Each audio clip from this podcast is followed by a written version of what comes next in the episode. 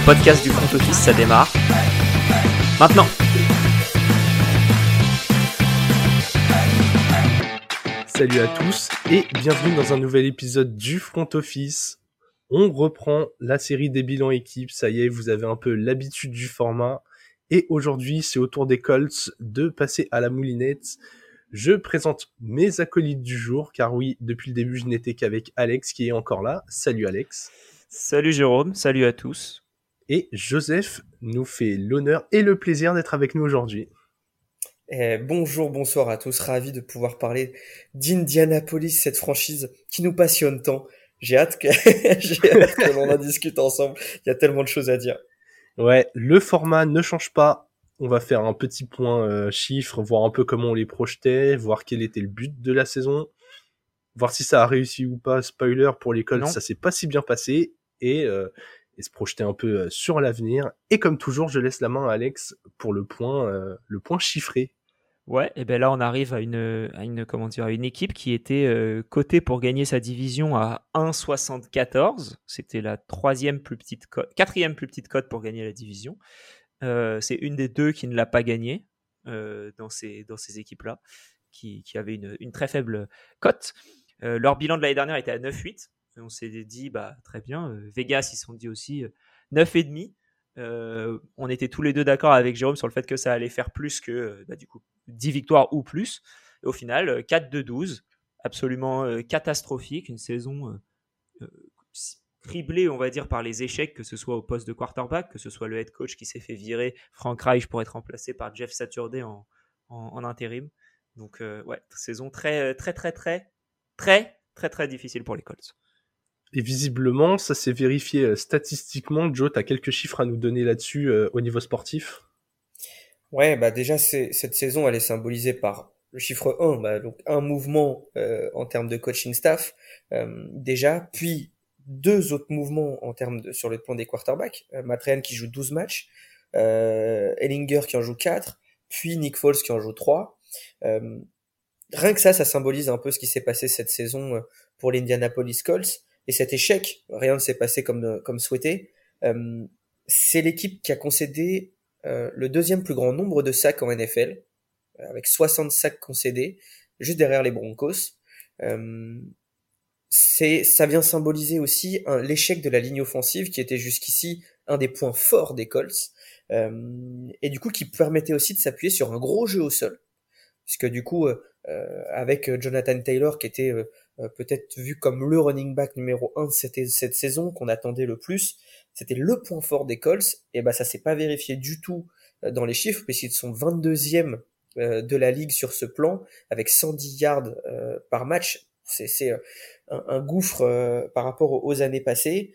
Euh, et dernier chiffre aussi euh, euh, intéressant, c'est qu'en termes de toujours sur le plan de l'attaque, puisque la défense a plutôt fait le travail, euh, mais sur le plan de l'attaque, euh, c'est 311 yards gagnés par match. C'est la 27e, le 27e bilan de la ligue sur ce point. Donc euh, voilà, vraiment un échec de l'attaque principalement. La défense euh, est à peu près dans le milieu de tableau sur beaucoup de chiffres, mais ça vient vraiment euh, montrer euh, l'instabilité chronique euh, des Colts qui a eu un, impact direct sur, euh, sur les résultats. Et pourtant, cette équipe, euh, elle avait tout pour réussir. Alex l'a bien dit, on la voyait euh, bien au-dessus la projection de 9,5. On était dans une division où on s'attendait à ce que les Titans soient un peu moins bons. En tout cas, moi, j'étais persuadé que ça referait pas 12 victoires. Et je pense que la plupart d'entre vous aussi. On avait des Texans qu'on on savait beaucoup trop faibles pour euh, jouer quoi que ce soit cette année. Et même si on s'attendait à une, peu- une progression pardon, des Jaguars, on pouvait pas imaginer qu'elle allait être si haute et ça n'empêchait pas les Colts de, de potentiellement euh, faire bien mieux. Ils ont ajouté Matt Ryan, comme tu l'as dit, c'était euh, c'était le projet de enfin avoir ce QB qui pourrait porter euh, ce groupe bien construit. On savait Matt Ryan sur le déclin, mais ce qu'on savait surtout, c'est que c'est un joueur qui avait été MVP, qui avait du bagage, et si on voit la liste de tous les QB qu'ils ont eu depuis Andrew Luck, c'était très clairement sur le papier le plus talentueux de tous. Malheureusement, ça s'est pas, euh, ouais, ça s'est pas du tout passé comme prévu. Ils se sont écroulés très vite. Jonathan Taylor a eu euh, des blessures. La défense a un peu fait le boulot. Et mais ouais, elle a été complètement acculée par une attaque qui était incapable d'avancer. Il n'y avait pas de plan B et ça a coûté la place de Frank Reich. Donc, euh, je sais pas ce que t'en as pensé, Alex, mais, euh, mais pour toi, genre, comment le château de cartes il a pu s'écrouler comme ça? Bah, t'as un QB qui est euh, moyen, dans lequel t'avais, je pense, prévu tout ton plan de jeu autour du fait qu'il soit bon.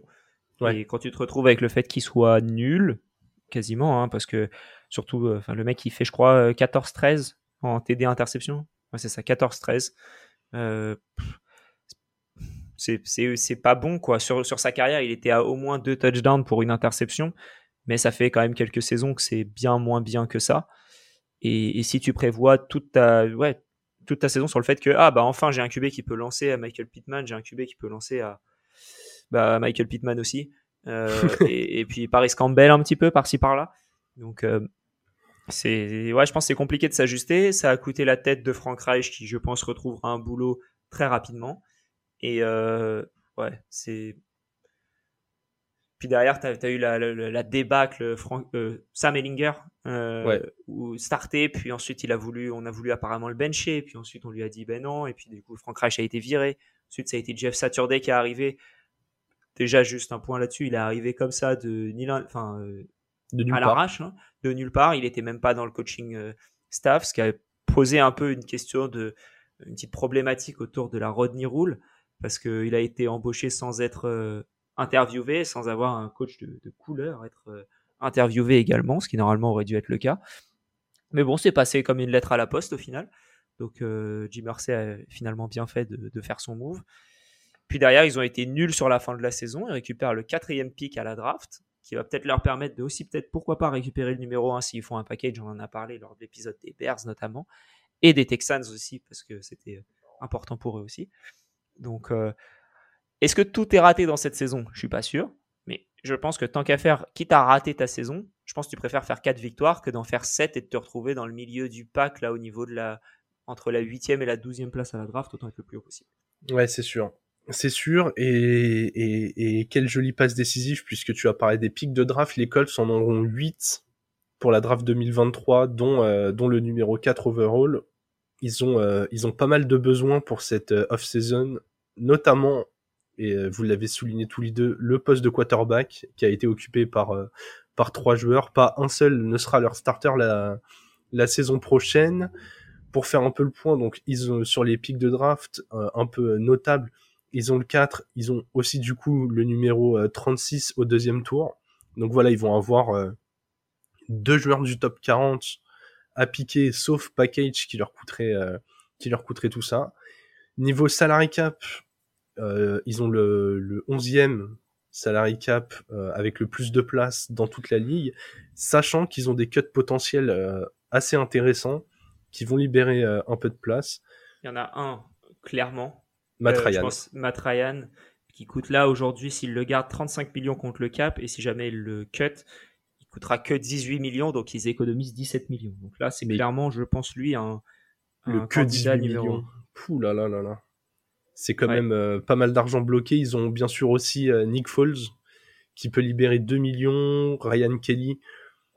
On en vient très vite. Hein. Stephen Gilmore qui peut qui peut euh, qui peut libérer 9 millions. Je pense que lui, ça va Gilmore complètement. C'est ça devait être un des facteurs X de cette saison pour les Colts aussi. On était allé chercher des joueurs expérimentés on l'a suffisamment rappelé avec Matt Ryan, mais Stephen Gilmore en faisait partie aussi.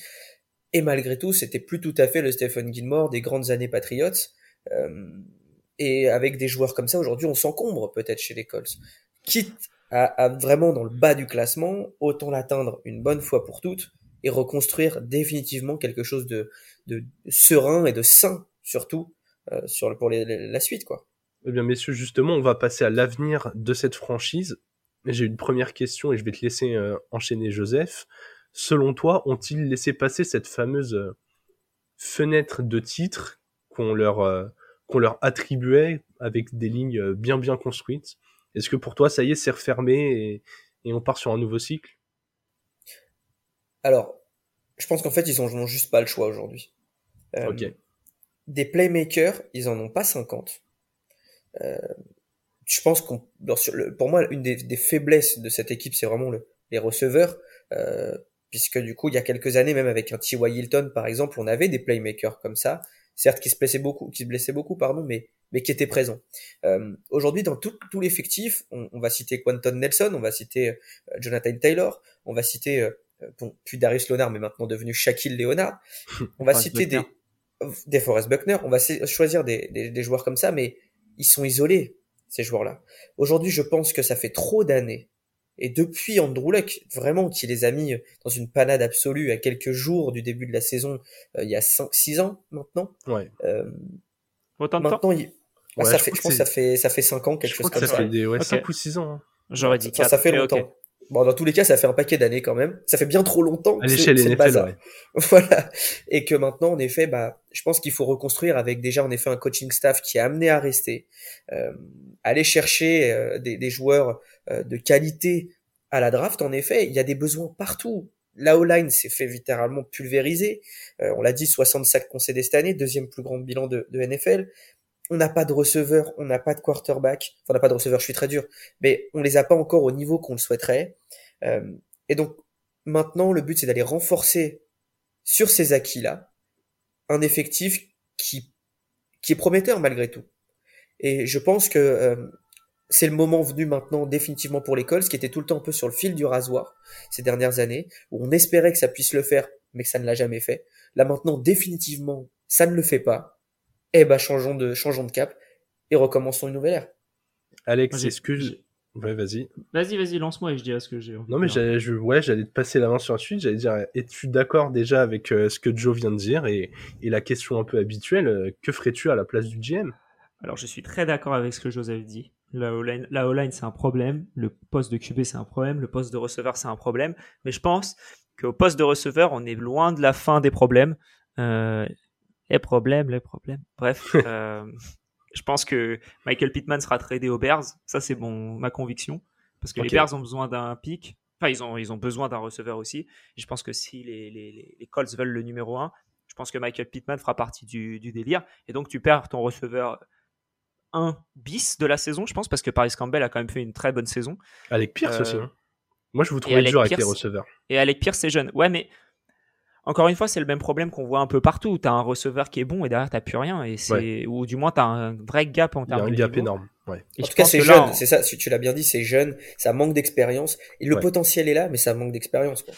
Et je pense que ça manque, ouais, ça manque vraiment de quelque chose. Donc je pense qu'en plus de ça, on va perdre, euh, enfin, les Colts vont perdre euh, Michael Pittman. Et, euh, et du coup, je, ça me pose la question de ce qu'ils vont faire au niveau de la draft. T'as t'as dit 8 picks, c'est ça Ils ont. euh, Ouais, je peux et te donner le détail de ces pics. Donc, Mm. ils ont leur euh, premier tour, ils ont le 36, ils ont un deuxième, ils ont un 3, un 4, un 5, un 6 et visiblement deux septièmes. Ok, bon, ouais, ils ont une draft euh, traditionnelle, on va dire. Ouais. Je pense qu'ils vont perdre des pics, ils vont perdre des joueurs pour aller chercher le numéro 1 et aller chercher Bryce Young et être un peu 7 en, en QB pendant les 4 années à venir. Au moins, t'es pépère et tu sais ce que t'as euh, pour, euh, pour les années à venir. Est-ce que c'est ce que je ferais? Je sais pas. Je, je n'ai aucune idée de ces Colts, ce qu'il faut faire. J'ai l'impression qu'ils sont dans un, une situation où ils ont une équipe qui, euh, pour répondre à ta question de tout à l'heure que tu as posée à Joe, où ils ont la- laissé passer leur fenêtre de tir, ils ont des joueurs qui peuvent être des role players dans une, dans une équipe qui joue le titre, mais je pense qu'il y en a trop. Ils ont trop de joueurs vieillissants qui sont là pour normalement encadrer des, des 20, ah, des, des joueurs qui ont 3-4 ans d'expérience. Je pense que du coup, cette balance-là n'est pas présente. Et du coup, ils ont, fait passer leur, fenêtre de tir. Le fait qu'Andrew Luck prenne sa retraite, c'était il y a 4 ans, ça les a foutus dans une merde monstre. Et, euh, et, et en fait, c'était là leur fenêtre de tir, c'était 2019-2022. Euh, et du coup, ils n'ont pas pu le faire, ils ont perdu 4 saisons. Et, ça va être très dur pour les Colts de revenir de ça. Après, on a vu des franchises qui, euh, étaient au fond du trou et qui sont revenus très haut, que ce soit ouais, rien que les Bengals, hein, pour, ils, Ouais. ils étaient nuls il y a, il y a- rien qu'il y a 4 ans. Il y a 4 ans, c'était zéro. Et, euh, et au final, là, c'est c'est quand même bien mieux. Même les, Dolph- les Dolphins à une moindre échelle.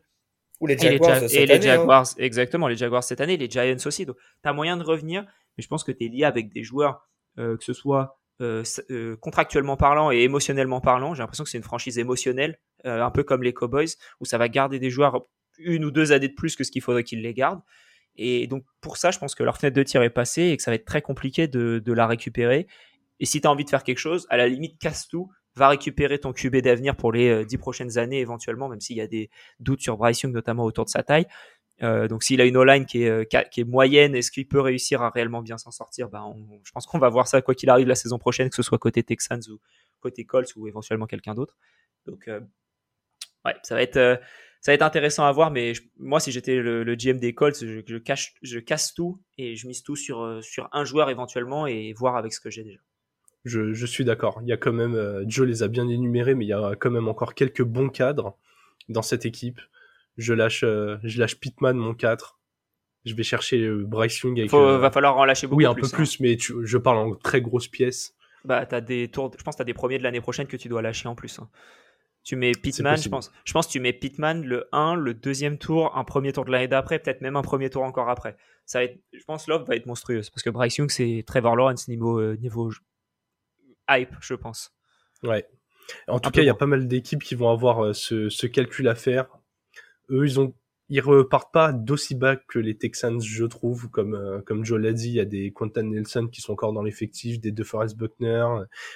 Il y a y a quelques cadres à voir euh, à voir ce qu'ils vont risquer pour pour repartir. Écoutez messieurs, je trouve qu'on a été efficace sur ces Colts qui ont qui vont avoir des grosses décisions, savoir quel paquet, jusqu'à quel point ils sont, euh, ils sont en mesure de mettre de l'argent ou pas pour, euh, bah, pour aller chercher ce qu'ils ont envie d'aller chercher, ou est-ce qu'ils vont euh, se faire une, semaine, une, une année de transition et, et attendre peut-être Archie Manning ou, ou d'autres talents.